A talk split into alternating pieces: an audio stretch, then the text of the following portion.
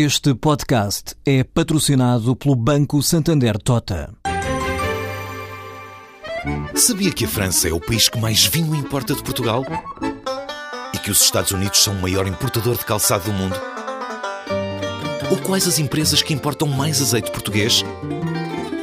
No portal Santander Trade, encontra todas as respostas para internacionalizar a sua empresa, desde mercados a procedimentos, redes de contactos e ferramentas para dinamizar a sua atividade exportadora. Descubra mais em santandertrade.com. Santander Tota, um banco para as suas ideias. O Conselho Europeu, que como sabem é a reunião dos chefes de Estado e Governo dos 28 países da União Europeia, vai acabar seguramente por indigitar Jean-Claude Juncker, o chefe de candidatura do Partido Popular Europeu, partido mais votado nas últimas eleições para o Parlamento Europeu a 25 de maio, dizia eu, vai acabar por uh, indigitá-lo como candidato a presidente da Comissão Europeia. Foi o que foi prometido aos eleitores.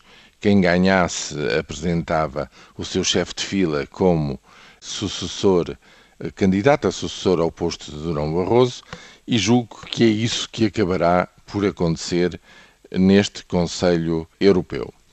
A um preço. O preço é a polarização, o confronto cada vez mais acentuado com o Reino Unido, cujo primeiro-ministro, o Sr. Cameron, vai provavelmente forçar ou requerer uma votação formal.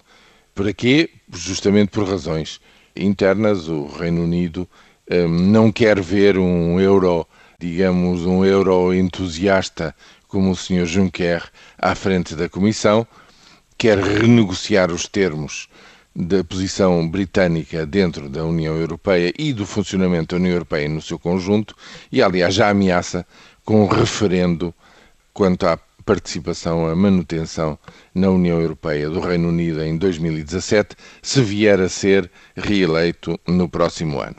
E, portanto, este é um ponto, mais um ponto, digamos, nessa fratura e nesse confronto. Mas o passo seguinte está já anunciado, está hoje na capa de um dos eh, jornais económicos em Portugal e é protagonizado pelo Ministro das Finanças da Alemanha, o Sr. Eh, Schäuble, que diz que amanhã, que é como quem diz, quanto antes, se deve avançar para a eleição de um Ministro das Finanças da zona euro, que unifique e sob cuja responsabilidade passe a estar toda a política orçamental dos 18, enfim, em breve, a partir de 2015, 19 membros da zona euro. É um passo importantíssimo, decisivo mesmo, diria eu, que avança no sentido de uma responsabilidade supranacional cada vez mais forte. E é isso que vai eventualmente já começar a ser debatido neste Conselho Europeu a 28.